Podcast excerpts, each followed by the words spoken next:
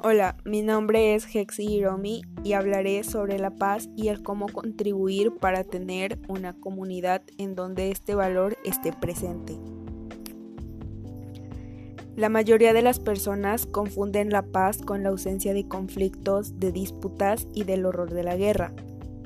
Para otros, este valor se constituye y se fomenta desde el individuo y los núcleos familiares.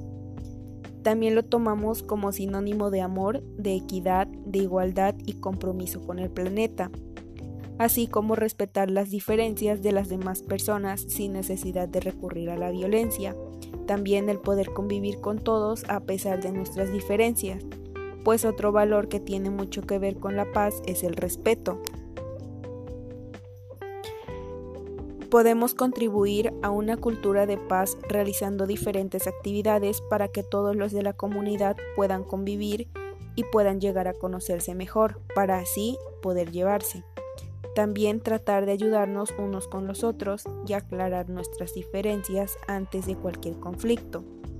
En caso de no querer hablar, simplemente evitar hacer comentarios que afecten a la otra persona ya que en muchas ocasiones nos dejamos llevar por nuestras, por nuestras emociones, lo que nos hace actuar de impulso y también el no pensar las cosas de una mejor manera, por lo que normalmente recurrimos a la violencia.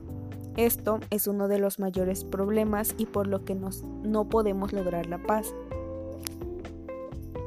Desde mi punto de vista, pienso que la paz es un valor momentáneo, ya que no siempre podemos estar así ya sea porque estamos porque no estamos de acuerdo con las ideas o acciones de las demás personas y al comentárselo no todas las de buena manera, lo que lleva a lo que mencioné antes sobre las reacciones o emociones de impulso y que éstas generan conflictos.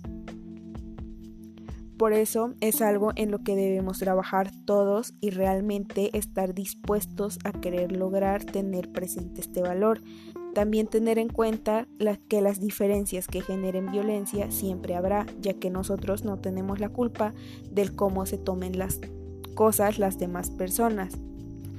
Lo importante es saber cómo lidiar con estos problemas. Asimismo, tener en cuenta que para garantizar la paz en todo el mundo es necesario contribuir al cambio de las estructuras sociales que provocan injusticias y generan desigualdad.